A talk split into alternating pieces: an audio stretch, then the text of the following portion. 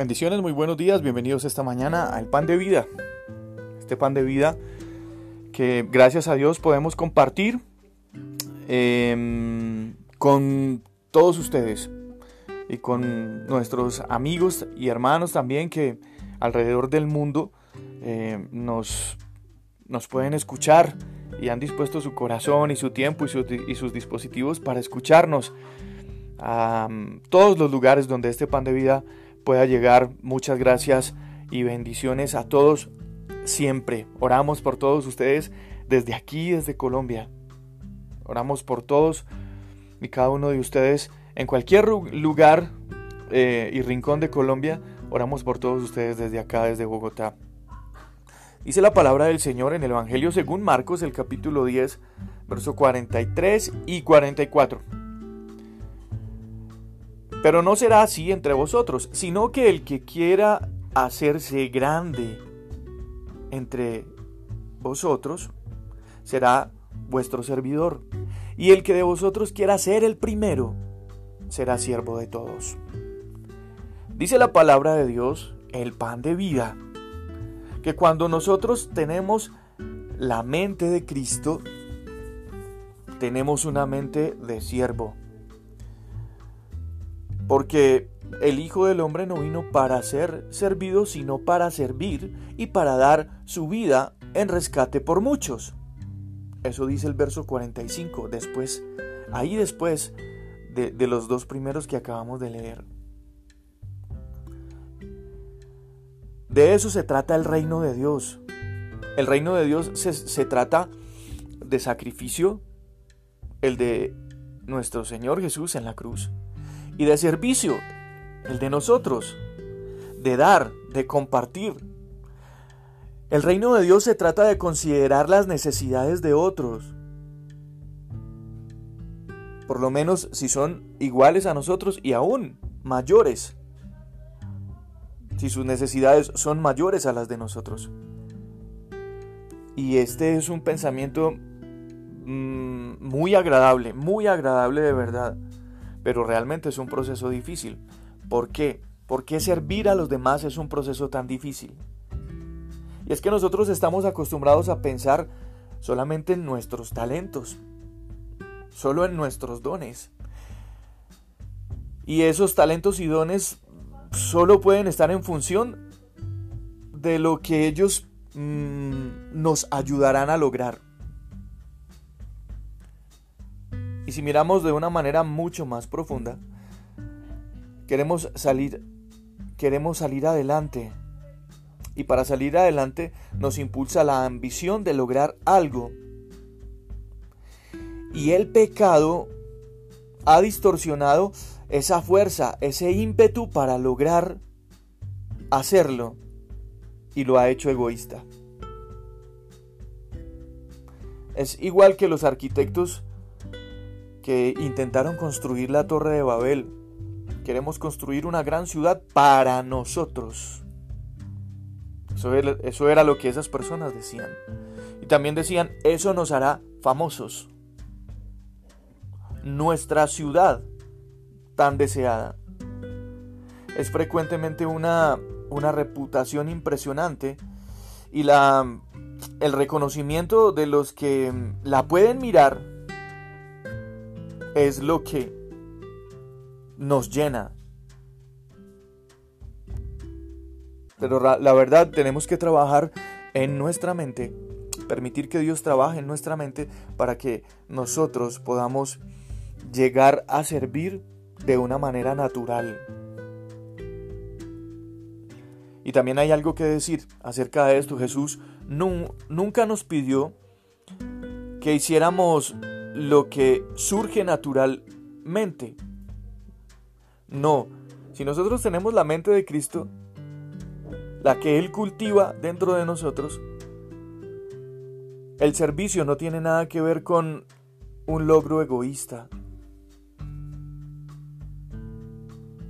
El servicio puede tener ímpetu, puede tener ambición sin duda, pero no en la dirección en la que alguna vez nosotros buscábamos ser los protagonistas. No. El servicio tiene más que ver con estar en los zapatos del otro. El servicio tiene más que ver eh, con no discriminar a nadie. El servir a los demás, como Jesús nos enseñó, tiene que ver que para Jesús era preferible estar lavando los pies de los discípulos, aún del que lo iba a negar y aún del que lo iba a entregar. Pero aún así Jesús estaba dispuesto a lavar los pies de ellos. Incluso Pedro dijo, no Señor, ¿cómo? ¿Cómo vas a hacer eso tú? Yo no voy a permitir ni siquiera que me toques los pies. A muchos de nosotros, de, por alguna razón, por alguna razón, por allá muy en el fondo, ni siquiera, ni siquiera permitimos que Jesús nos toque los pies. Y Jesús le dijo, bueno, si tú, no te, si tú no permites que te laves los pies, no tendrás parte conmigo en el reino de los cielos. Señor, entonces lávame todo. Lávame todo, le contestó Pedro. Ya había entendido qué significaba tener parte con Jesús, hacer parte del reino de Dios. Hoy, la mayoría de nosotros, si miramos la necesidad de las personas y en algún momento nos hizo algo, no, no, yo no tengo por qué servirle, no, ni voy a orar por él o por ella. Si tiene alguna necesidad, pues no. Seguro se lo buscó, por algo lo estará o la estará castigando Dios. Y a Jesús no le importó que allí estuviera Judas, que fue el que lo vendió, que fue el que lo entregó. Y a Jesús no le importó que allí estuviera Pedro, que públicamente en, la, en las plazas, antes de que el gallo cantara, ya lo había negado. Imagínate cómo estuviéramos nosotros en estos momentos o en qué condiciones si Jesús nos dijera, ¿me permites hoy lavarte los pies? Quiero servirte. Pero Jesús, sin importarle la condición de cada uno de nosotros, pues murió en la cruz del Calvario. Y eso es lo que hace que tú y yo al aceptar el sacrificio de Jesús en la cruz del Calvario, al aceptarlo a Él en nuestro corazón, pues tengamos en nuestra mente los pensamientos de Jesús. Y los pensamientos de Jesús era servirle a los demás, servirle a los demás siempre. Jesús iba caminando por todas partes mirando la necesidad de los demás, nunca despreció a nadie de los que se acercaron insistentemente a exponer sus necesidades. Las historias, la narrativa que encontramos en los evangelios, las personas que se, le acercaron a Jesús, a todos los atendió, a todos los sanó, a todos los salvó. Y dice la Biblia, muchos cuando él iba por los caminos, muchos tan solo con tocar el borde de su manto eran sanos. Así que es algo para revisar en este pan de vida. Es algo para revisar en nosotros hoy. Y si nosotros realmente nos dejamos consumir por esa visión de servicio, nos daremos cuenta que la única manera de alcanzar esas posiciones de reino en Dios es sirviendo. Sin importar la reputación, ni de los que están para, para, para que les sirvamos, ni la de nosotros, porque hay mucha gente que definitivamente como a Jesús solo lo seguirán por el pan y por los milagros.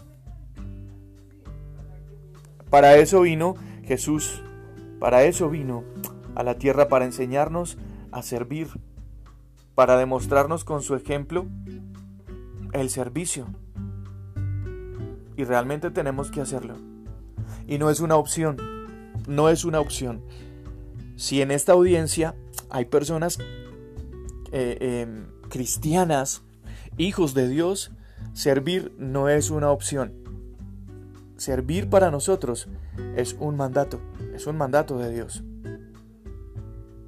Porque el servir con disposición al Señor realmente nos da las credenciales de hijos de Dios, de hijos del reino de Dios. Yo soy Juan Carlos Piedraíta, este es el pan de vida, este fin de semana, damos gracias a Dios por esta primera semana de mayo que ya pasó. Poco tensionante, muy, muy, muy revuelta de muchas cosas, de mucho dolor de patria. Pero en medio de todo eso, una semana llena de la misericordia del Señor. Así es que les bendecimos, oramos siempre, repito, oramos siempre por todos ustedes, por cada lugar donde llega este pan de vida, por cada rincón de nuestro país, por cada una de las personas que nos escriben, nos agradecen, nos hacen saber que el pan de vida les, les ha servido y los ha bendecido. Oramos por cada uno de ustedes. Bendiciones a todos, un abrazo, cuídense mucho.